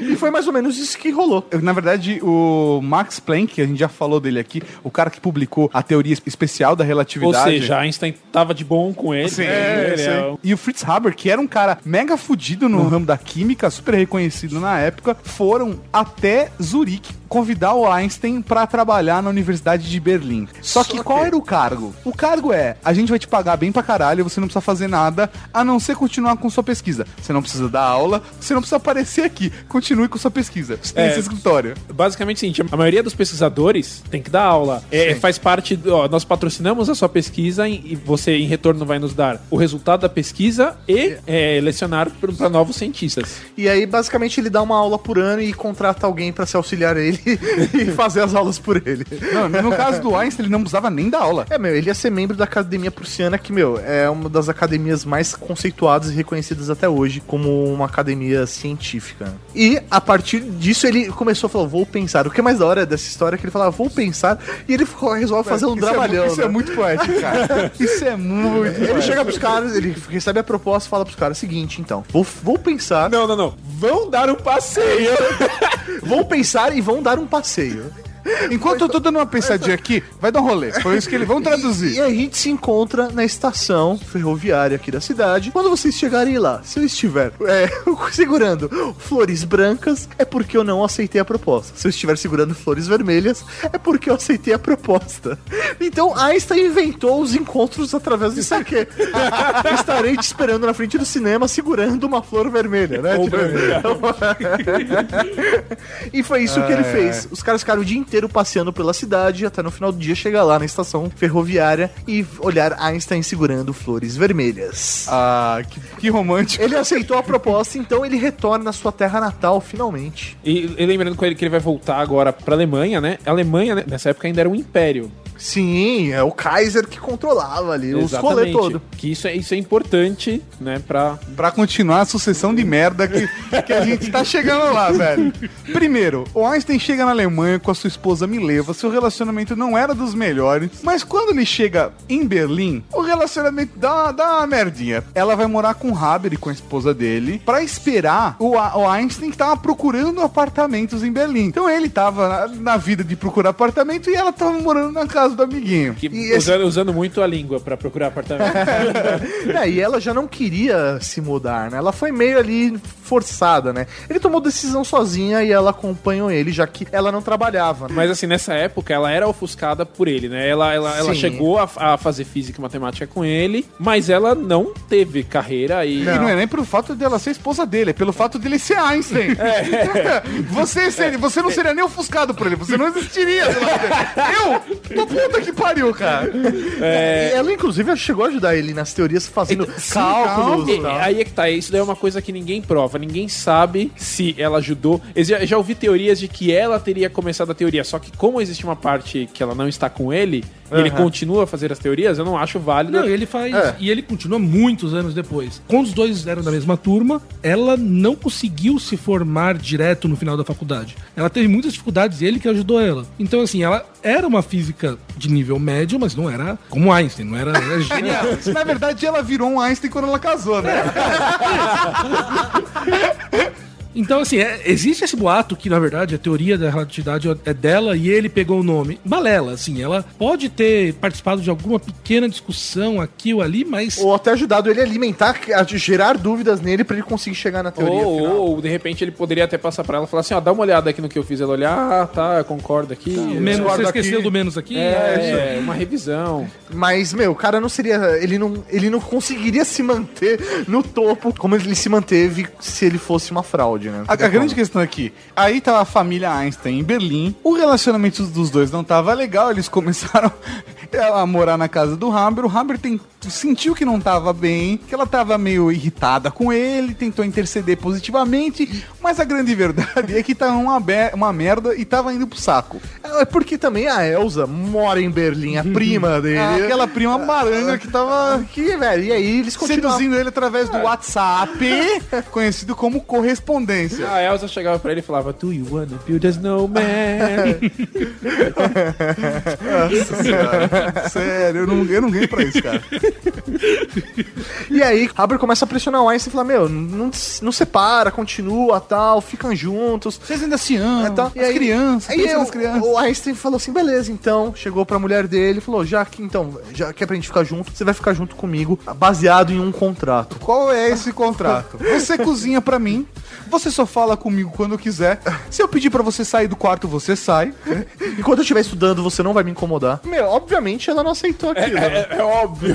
Obviamente ela não aceitou e falou: não, então beleza, vai rolar o divórcio e eles vão cada um seguir seu caminho. Mas o mais foda foi como ele negociou o divórcio dele. É que nessa época ele ainda não tinha grana também. Ele não era, É, não era tipo, meu, tô, tô nadando na grana. Ele falou: eu não tenho dinheiro hoje, eu quero o divórcio. Se você aceitar o divórcio, o que, que faremos? Eu vou ganhar o Nobel, eu sei disso. Eu vou ganhar.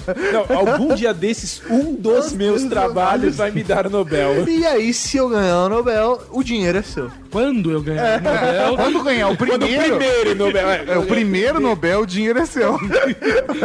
o cara tem que ser muito mala. Pra poder, eu vou ganhar, eu tenho certeza disso. E ela fala: beleza, vambora, eu aceito essa Não, proposta. é que o Haber também virou pra ela, ele, ele também intercedeu nesse ponto. E, velho, com certeza ele sabia que o cara logo menos ia ser reconhecido pelo trabalho, entendeu? E aí, ela aceitou, ela volta pra Zurique, né? Ela volta pra Suíça junto com os filhos e ele fica na Alemanha para continuar seu trabalho. Nesse mesmo período, quando o Einstein foi levar a esposa e as crianças, inclusive, tem relatos do Haber que foi um dos momentos assim tristes da vida do Einstein, porque ele que teve que consolar o Einstein, ter que se despedir dos filhos e que ele viu o Einstein chorando, né, por conta do- da separação com os filhos, que isso foi muito muito forte pra ele. Num, num- num período muito próximo, ele foi até a estação se despedir de duas pessoas, do Campbell, que também é conhecido como William Wallace, e do Irving. Eles estavam indo pra Crimeia fazer aquele estudo com o eclipse. É, rapaz, o período tava chegando do eclipse e eles tinham que ir pra lá.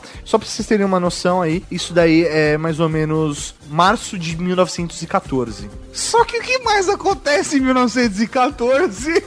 O que acontece? Eles pegam o trem, estão indo, né? Saindo, indo pra cu da Rússia, na Crimeia. Quando, ou, ou Ucrânia, né? A gente tá discutindo. Isso é tão discutível hoje em dia. Mas eles estavam nesse caminho. Nesse meio tempo, um homem, um arquiduque chamado Franz Ferdinand, estava dando um rolezinho, tomou um tiro e aí o Kaiser declarou guerra contra a Rússia. É, senhoras e senhores, dá início aí a Primeira Guerra Mundial. Velho, olha o cagar, olha, olha, olha a merda. A Alemanha declara guerra contra a Rússia bem na hora onde um alemão e um americano estão indo para a Rússia Então, no território russo, eles já estavam lá montando equipamento, trabalhando. para comprovar a teoria de um alemão. O que é muito foda aqui, velho, justamente eles estavam lá montando os equipamentos e tal. Isso chega o exército russo e fala: o que que tá rolando aqui? Acho que não é nem o exército, é polícia. A que já, é, polícia. já é o É, suficiente. o que que tá rolando aqui? Epa, você é um alemão? Cheio de equipamento, telescópio? Ah, Cadê? Não, não, não, eu tô aqui pesquisando. Eu só vou tirar foto de um eclipse. Aham, aham. Destruíram todo o equipamento lá do Erwin e prenderam ele como espião alemão na Rússia. Prisioneiro de guerra. Foda, né? E aí, o foda é que assim, o, pelo menos o Campbell e o Irving não estavam no mesmo acampamento, né? O Irving, ele tava na Crimeia, né? E o Campbell, na verdade, ele foi pra Kiev. Ele tava num, num outro ponto ali pra poder tentar, porque caso tivesse com um tempo nublado em um, em uma cidade, a outra poderia estar limpa e aí eles podiam registrar, né? O que um fato que acho que é até relevante de deixar aqui, né? Que Campbell ele conseguiu dar continuidade ali ao trabalho dele, né? Só que os equipamentos foram apreendidos. E então ele, e ele, que ele é neutro, ele, só não, ele não é prisioneiro de guerra. É, isso, aí. isso aí. Então ele foi liberado, só que os equipamentos foram apreendidos, que, meu, eram equipamentos de última geração, mega foda, sabe? E aí ele teve que voltar pros Estados Unidos com as mãos abanando. Quando começa a guerra, uma coisa foda que acontece é que vários colegas acadêmicos do Einstein apoiam a guerra. Que houve até um manifesto de 93, dos 93. Foram 93 acadêmicos que estavam defendendo a guerra. E o Einstein tava. ah, primeiro, ele era pacifista. Segundo, todos os experimentos pra provar a teoria dele precisavam acontecer pelo mundo. E com uma guerra não tinha como acontecer. Então, além de tudo, ele tava tentando defender a paz pra poder também. É. Não, Só- a ciência só- tava acima disso. É. É, exatamente. Ele achava muito ruim esse negócio do nacionalismo extremo. Falar, não, existem coisas mais importantes do que matar o, o amiguinho ali, sabe? Não, O não é amiguinho assim. é ótimo. Não confundam é, esse manifesto com trabalhos científicos da época de Hitler, que são outra coisa, que o pessoal falava, ah, que a raça ariana é superior e Superior, tal. não, não. Isso, Isso é é outra coisa. Esse manifesto é simplesmente um manifesto dizendo, olha, É, Nós somos a é- é justificável e moralmente aceitável termos essa guerra. exatamente. É muito foda isso. E se você vê. O Einstein tentou fazer um manifesto contrário e ele teve quatro assinaturas e não publicou. é muito foda. Não, e é, é muito complicado você parar e pensar. Pessoas que são estudadas, que têm. E, e- e não só isso, eu ter dois caras que ele respeitava muito Que é o Planck e o Haber. que encabeçaram essa, essa brincadeira, assim, eles fizeram parte daquilo e eram caras que ele idolatrava e tinha uma grande amizade. Então, Só pra vocês terem uma ideia do, do- de quanto o Haber ele se colocou nessa guerra e quanto ele se afundou, né? Ele entrou de cabeça literalmente ali nesse exército, que ele passou a ser um cientista do exército alemão, desenvolvendo armas químicas pra ser mais efetivo Com em batalha. cloro, que ele mata. inventou a, bo- a bomba de cloro e uma versão da, da bomba de gás mostarda. a da bomba de gás mostarda não sabia. É, não, ele não inventou o gás mostarda, mas, Mas ele, fez uma versão. uma versão. É, até uma- um experimento que ele fez, né? Um batalha mesmo, né? Ele colo- lançou uma bomba de gás cloro que atacou 5 mil soldados que morreram praticamente instantaneamente. Morreram afogados. Afogados. Que é muito foda, né? Que a bomba de cloro ela faz com que o pulmão gere uma. Ele Acumule líquidos. Acumule líquidos e aí o cara morre afogado. Com sentindo cheiro de piscina. Piada de humor negro! check it, check it. Durante esse período da guerra, ele ficou lá trabalhando, ele não podia... Isolado. Ele, ele não, não, tá, não tinha esposa, não, a, a Elsa era uma namorada só, não era, não era esposa. Não, essa era uma prima só, né? não, vem, não vem queimar o maluco, velho. Ele era uma baranga, isso sim pode falar. ele não ia sair na rua onde tava aquela maluquice. Ele trabalhava, ele trabalhava e ele começou nisso a perceber que existia um problema na, na teoria dele, algum, alguns errinhos, né? E ele foi corrigindo. Ele até, ele até ficou feliz, entre aspas, de que o eclipse não O primeiro eclipse na Rússia. não foi fotografado, porque ele não conseguiria provar através daquele eclipse porque o cálculo dele estava errado. Exatamente. Na verdade, a parada deu certo dando errado. E aí, que é mais Isso uma- se repete várias vezes na É, carreira sim, dele. Que, que é o, que, que é o que eu falei lá quando você falou que tudo pra ele tá no momento certo, no tempo certo. Novamente no tempo certo. Só que assim, ele percebe que o cálculo tá errado, mas ele não tem o cálculo certo. E aí é que tá a merda. Ele tem que correr pra desenvolver o, o cálculo correto, cara. Nesse momento, a academia vira pra ele e fala: Ó, você tem que publicar seu trabalho em tal data. Ele tem um- uma data pra entregar. E ele tem que entregar a porra correta. É, e ele percebe que o cálculo tá errado, ele começa a tentar correr a, pra, pra poder solucionar isso. Enquanto isso, rola outros eclipses. É, acho que a gente vai citar todos eles? Não, não, mas eh, vamos citar os Não. principais. O que rolou em Washington, que foi a sorte dele, que era o eclipse onde na terra natal do Campbell, Campbell, né, ele estava de volta aos Estados Unidos, Só que o Campbell, os equipamentos todos deles foram apreendidos pelos russos.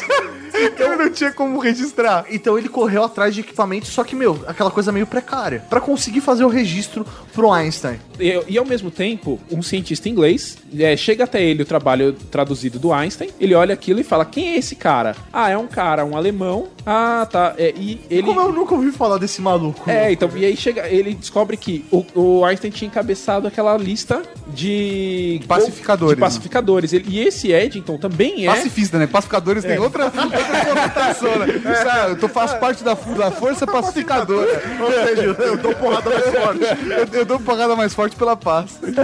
É. E, aí, e aí o cara fala, legal isso. Então, se eu conseguir ajudar ele, eu posso mostrar pro mundo que... Que a Inglaterra e, e a Alemanha Podem- tem- são- estão em guerra, mas que a ciência é mais forte do que isso. Exatamente, né? Porque só o que ele via era guerra, os companheiros dele desaparecendo, sendo presos porque não estavam indo pra guerra, ou morrendo porque estavam indo pra guerra, e ele queria mudar isso. Então ele começa a, a partir pra tentar provar a teoria do Einstein ao mesmo tempo que Campbell. Só que ele tá preso na Inglaterra por conta da guerra. E aí, nesse período, junto com o Eddington, só que em lugares diferentes do planeta, um na Inglaterra, o Campbell, ainda tentando ajudar o Einstein, vai tentar fotografar o eclipse que vai acontecer em Washington. Não só tentando ajudar o Einstein, como também fazer o nome dele. Lógico, Tipo, apesar de que ele já, É que ele já não- era o líder lá do Observatório da Califórnia. Ele, etc. na verdade, vai fazer o nome como o cara que comprovou, né? Mas a Exatamente. teoria não seria dele. Ele só seria a pessoa que comprovou a teoria do É que Einstein. virou uma questão de honra, cara. Como ele não conseguiu na Crimeia, Ele virou uma questão de honra, velho. E aí que ele foi, juntou equipamentos precários e foi pra Washington pra fazer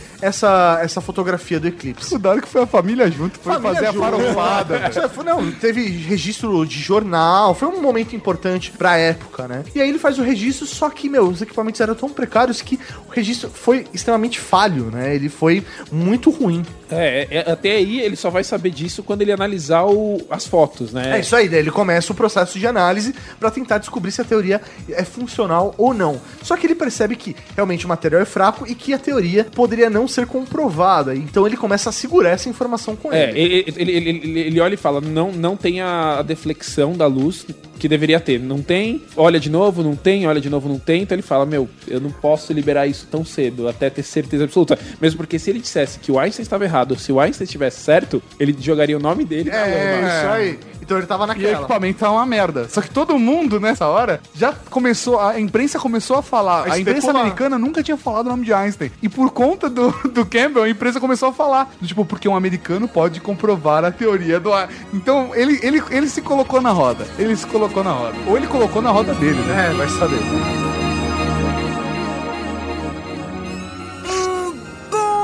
Sabe que não é bem assim, Ratinho. A história não é bem assim. Para entender melhor, você teria de me fazer uma pergunta. Nesse momento, você está em movimento ou você está parado?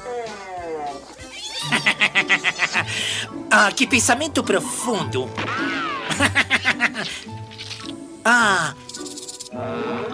Eu estou parado. Como de costume, você está errado. Vamos lá, seu tolo. É, permitem que eu me explique? Na verdade, você está se movimentando bastante rapidamente. Você está parado sobre a Terra que se movimenta. E como a Terra realiza uma órbita ao redor do Sol a milhares de quilômetros por hora, você também se movimenta.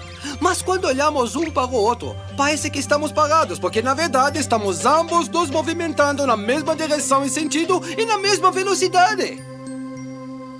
Já entendi. Não estamos nos movimentando um em relação ao outro, mas para alguém que estivesse nos observando do espaço exterior, estaríamos em alta velocidade. Muito bem, garota.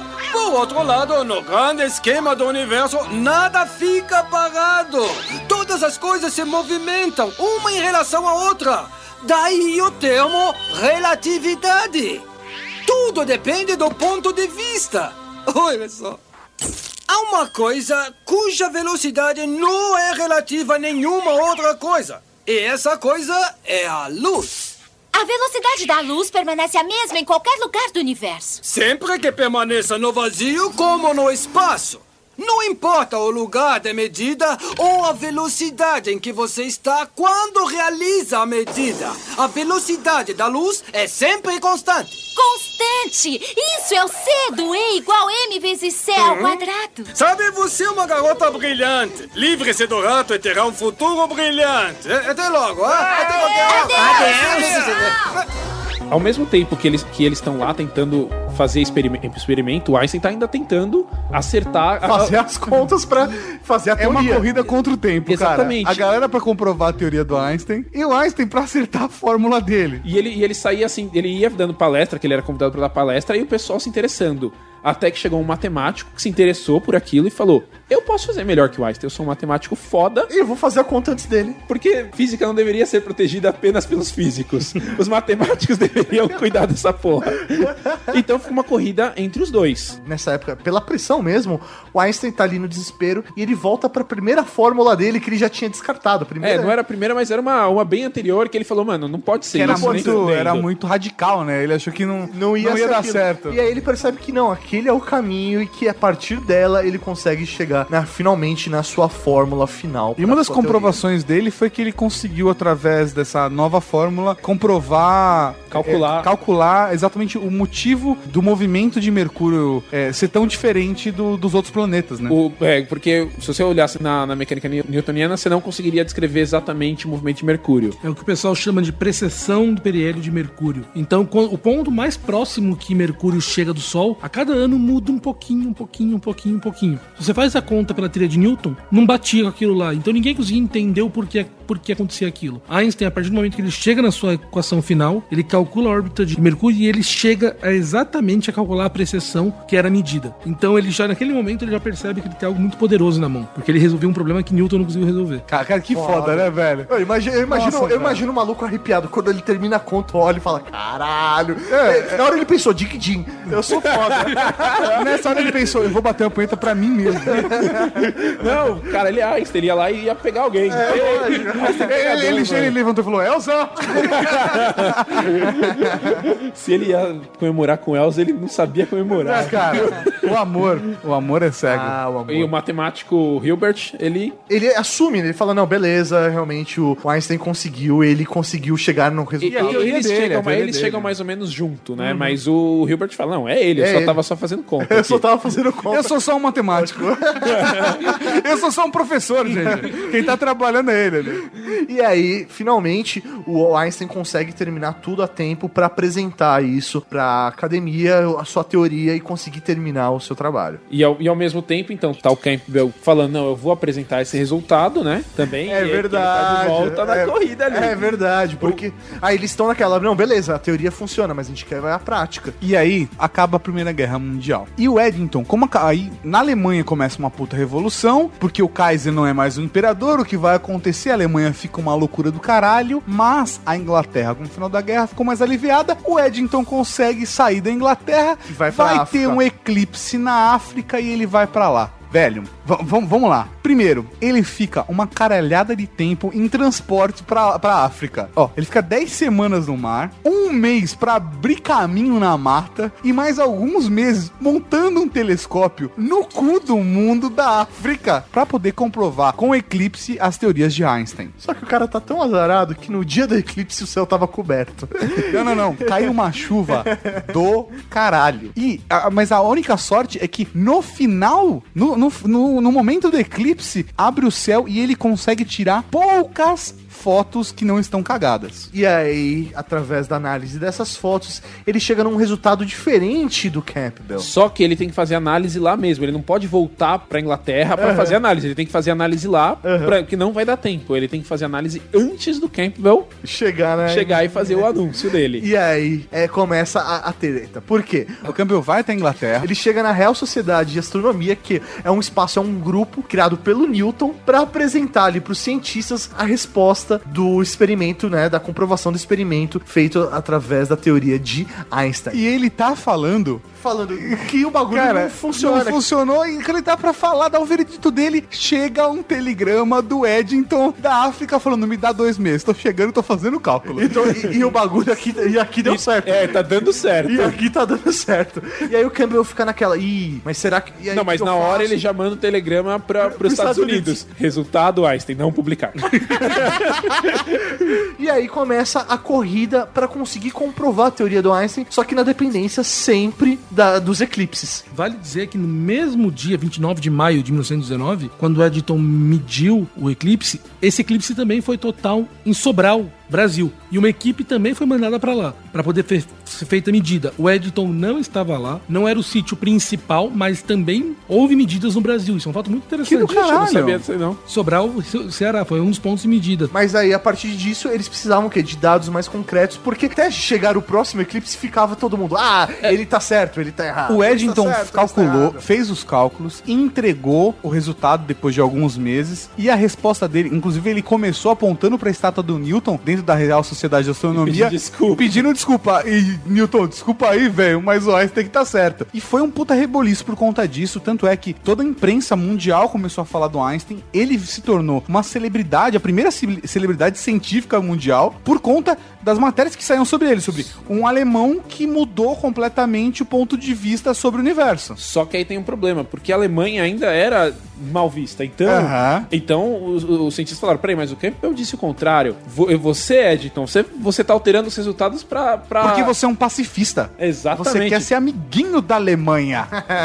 o bagulho pega. E aí chega finalmente setembro de 1922, quando vamos ter o próximo eclipse na Austrália. E aí, velho, é nego mandando. Cara, é equipe da Índia, equipe da Inglaterra, equipe da Austrália. canadenses, ingleses, velho, uma galera mandou esse Sete expedições pra Austrália pra pegar a porra do eclipse. E o que, velho, é mais da hora é que quem consegue pegar o melhor ponto do eclipse pra conseguir comprovar a teoria de Einstein é a equipe do Campbell.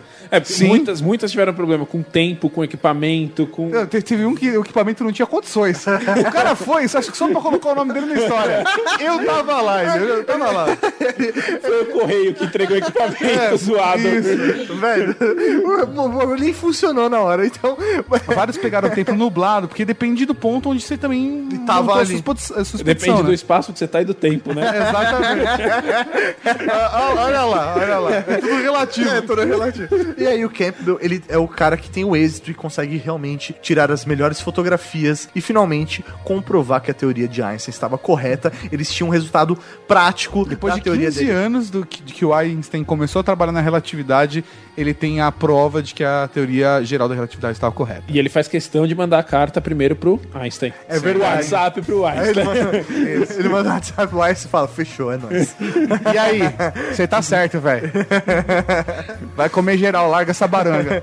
Uma curiosidade, cara, uma curiosidade é que o Einstein, ele sim ganhou o prêmio Nobel, mas ele não ganhou o prêmio Nobel pela teoria geral da Que relatividade. foi comprovada em 1919. Cara, que é o mais bizarro. Como, velho, é muito... Vai se fuder, né? Você, Ciro? você, você contradiz. o 200 físico, anos de história. contradiz Newton. E não, tá suave. No, Tá no, suave. no, no Nobel for É you. complicado dizer isso porque o efeito fotoelétrico pode dizer que é o experimento que deu origem a toda a quântica, que é a teoria que, que basicamente 60% do PIB mundial depende de coisas que são feitas com a quântica. É a teoria mais importante. 60% do PIB mundial? E isso ele não tá con- contando com psicologia quântica, água quântica. Daí dá 120. Caralho, velho, eu tô, eu tô no ramo errado, velho. Então a gente fala o seguinte: Ouça o primeiro podcast quântico. espere, 2016. É, Não, não, maio de 2015. Então, é muito importante. É claro que toda essa história mostra que ganhar pela relatividade geral seria muito mais interessante. Mas não por isso que o efeito fotoelétrico é, um menos é menor. É menor. Ele é tão grande quanto a relatividade geral. Porque você está falando de uma teoria que deu origem a uma nova área, que foi a quântica, e outra que deu origem a toda a relatividade, toda a mecânica moderna. Então Einstein tem todo o pé na física do, do século XX. Ele deu origem às duas. É. Os dois são importantíssimos. Na verdade, você dizer. marca que, a, que, a, que a gente tá no século XX, né, em termos de ciência, por causa disso, né? Causa O, dele, o Planck assim. também tinha estudos com física quântica, não? Então, não, é- não foi um, O, Plan- precursor? o Planck é aquilo que eu falei no início, né? Ele teorizou a primeira vez que existe, que poderia ser a luz quantizada, mas era um efeito de cálculo aquilo, não era algo real. Aham. Einstein que chega e fala, com efeito fotoelétrico, ó, essa coisa aqui é real. Isso aqui acontece na natureza e eu posso medir. Foi ele que provou mostrou que aquilo que o Planck tinha feito não era um truque matemático, era, Era real. verídico. Isso. Ele recebeu o prêmio Nobel em 21, em 22 e pagou a Mileva, Deu dinheiro pra esposa. casou com a Elsa, olha só, só que era um casamento de aparência de broderagem, porque ela queria só aparecer do lado dele também. Queria ir nas festinhas da física. Todo mundo sabe que as ciências da física são Tem ótimas. registro que ele continuou, tem registro que ele continuou comendo geral. né? Ah, ele pegou geral, certeza. Imagina, velho. Ele virou um Einstein, né? É, é. Antes ele era um Einstein, agora ele era o Einstein. Ele, imagina, todo lugar que ele ia dar uma palestra, velho. Comeu ia bem. Ah, certeza. Ele era um rockstar do, do, do século XX. Só que sem rock. Mas com Star. É isso aí. Boa, caralho. Mas tudo a ver com Star. Bom, é assim, nesse ponto, você basicamente encerra, você, você pega e fala, ó, os grandes trabalhos dele se concluem de certa forma, né? Mas, mas ainda assim ele continuou, ele chega para os Estados Unidos. Porque tem a Segunda Guerra, tudo É. isso também influencia, né, na É, história dele. quando, quando o Hitler come... eu, eu acho que ele vai logo depois que o Hitler ascende, não é? Eu acho. Logo que esse Hitler ascende ao poder, ele já saindo não começou a guerra. O Hitler acendeu o poder, ele fala: "Mano, Não. É, Primeiro, ele era, era um alemão e judeu. Ele, ele tinha consciência. É. Aí ele, ele vai para os Estados Unidos, né, para lecionar lá, e aí ele chega até a descobrir que o Hitler começa a pesquisar o poder atômico, É isso né? E aí ele vira pro Roosevelt, né, acho que é pro Roosevelt, e manda uma carta dizendo: "Se o Hitler descobrir essa porra, fudeu. Eu acho melhor vocês começarem a discutir. né, Ele a- mandou um WhatsApp. É, dizendo: Fudeu, né? Literalmente. Pesquisa, pesquisa essa porra aí, mano. Pesquisa essa porra. Então ele dá o aval assinado para que os Estados Unidos comecem a pesquisar a bomba nuclear. É, o que ele faz é, os outros cientistas usam o fato que ele era um rockstar para poder convencer o corpo político da época que sim, era necessário fazer aquilo antes da Alemanha. Então é, ele não participou diretamente, mas ele foi o cara que realmente carregou o nome pela importância histórica dele. E, e depois ele vinha se arrepender. No, no leito de morte, ele vinha se arrepender de- disso, dizendo: Eu não deveria ter dado aquela assinatura. Porque olha o que aconteceu. Porque ele é um pacifista, esse é, o ponto. É, só que imagina se Hitler tivesse chegado a bombar. Não, não sei se teria chego, mas. E, what if? What if? E se? Mas o legal, mas mesmo antes da guerra, que Einstein, ele continua pesquisando, ele tem coisas muito importantes que ele faz depois, mas o mais legal é ver como do de 1919 até 1900 e até a morte dele foi uma sequência de acontecimentos que cada vez provavam que ele estava certo. Primeiro veio um provar que a partir das teorias dele você conseguia explicar a origem do universo, outros conseguiam provar a solução de buracos negros, outros conseguiam provar soluções de que é do que eu chamo de buracos de minhoca. Tudo foi acontecendo um atrás do outro e cada vez utilizando as teorias dele e tudo s- sendo provado experimentalmente. Então ele viu na vida dele Toda a ficção científica do século XX e XXI existe graças a Einstein, né? Exatamente, basicamente isso. E ele foi vendo um acerto atrás do outro, um acerto atrás do outro. Um fato muito interessante que até achei legal comentar, Einstein, quando ele fez a teoria dele, ele colocou, ele tinha chegado à conclusão que tinha um determinado termo lá na equação dele. Daí quando surgiram os primeiros experimentos da, da, da solução do universo, ele pegou e falou, não, tá errado. Foi o maior erro da minha vida ter colocado esse termo aqui. Ele foi lá e eliminou. Ele morreu e mais ou menos no início dos anos 2000, as pessoas começaram a fazer medições e viram que aquelas medições feitas lá no início do século 20 que, que fizeram ele arrancar esse termo estavam erradas. E sim precisava daquele termo. O termo que, tá, que ele colocou que sim tava certo. Que era, o que ele considerou o maior erro da vida dele, na verdade, não. Não era o maior erro da Ele estava certo, ele só conseguiu provar isso 10 anos atrás. Caralho. Então isso que é muito incrível, assim. Agora, uma outra coisa que ele falou, né, de... O pessoal começou a usar... Ele criou uma nova ferramenta para que as pessoas, os cientistas, pudessem trabalhar. Foi uma coisa que Newton tinha feito também. Newton criou a, a- a matemática diferencial, né, o cálculo diferencial, que permitiu a galera fazer evoluir toda a física, a matemática. Einstein faz isso novamente, né? Ele, ele, ele dá as ferramentas pros caras e fala, ó, galera, Trabalhe. brinquedo novo, vamos lá. Uma coisa muito legal também, agora tem uns fatos engraçados que pouca gente conhece. Os físicos americanos tinham um problema. Einstein era o maior físico vivo. E ele não estava participando do projeto Manhattan. Então o pessoal chegava assim: que direito a gente tem de não utilizar o maior físico vivo para poder ajudar a gente no esforço de guerra? A opinião pública achava aquilo errado. Então os caras tiveram uma ideia: vamos botar o Einstein pra trabalhar num projeto de bosta. Não vai servir pra nada, o público vai ficar feliz que ele tá ajudando, mas não vai dar pra nada. E deram a ideia pra ele de utilizar alguma coisa, o mar, pra poder atacar cidades. Era um projeto completamente idiota. Como é que a gente pode utilizar ondas pra atacar outras cidades? E falaram, ah, deixa o velho lá se pensar nisso aí. Ah, A gente ocupa ele, o cara é um pacifista, você não vai querer ajudar muito também, tá tudo beleza. Ele morreu, um dia os caras foram pegar os papéis dele e descobriram que ele ficou trabalhando naquela ideia. E ele desenvolveu uma maneira de utilizar detonações sincronizadas de bombas em falásias para poder criar ondas e atacar cidades na Terra. Então o trabalho louco que os caras criaram, ah, deixa o velho trabalhando, ele conseguiu gerar algo por aquilo. Esse era o nível do cara. É foda. Por que não colocaram um papel na mão dele e falou, "Ô, resolve a fome mundial aí? me, me bota uma, uma fórmula pra eu poder entender minha esposa. Pelo amor de Deus. Ele é Einstein, meu Deus.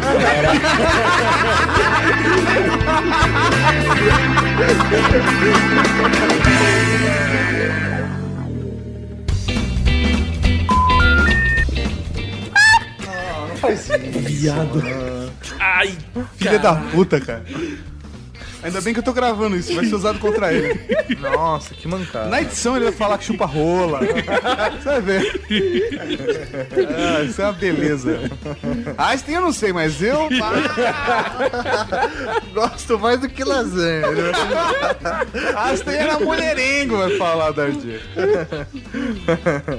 Eu, pelo outro lado, A edição faz uma larguei a faculdade de física. Eu vou, eu vou juntar sílaba por sílaba.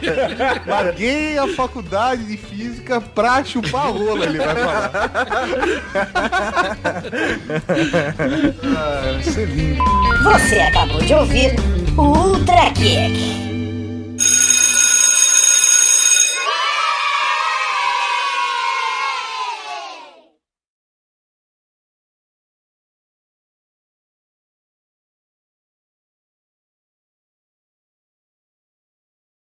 Large parts of the world are faced with starvation, while others are living in abundance.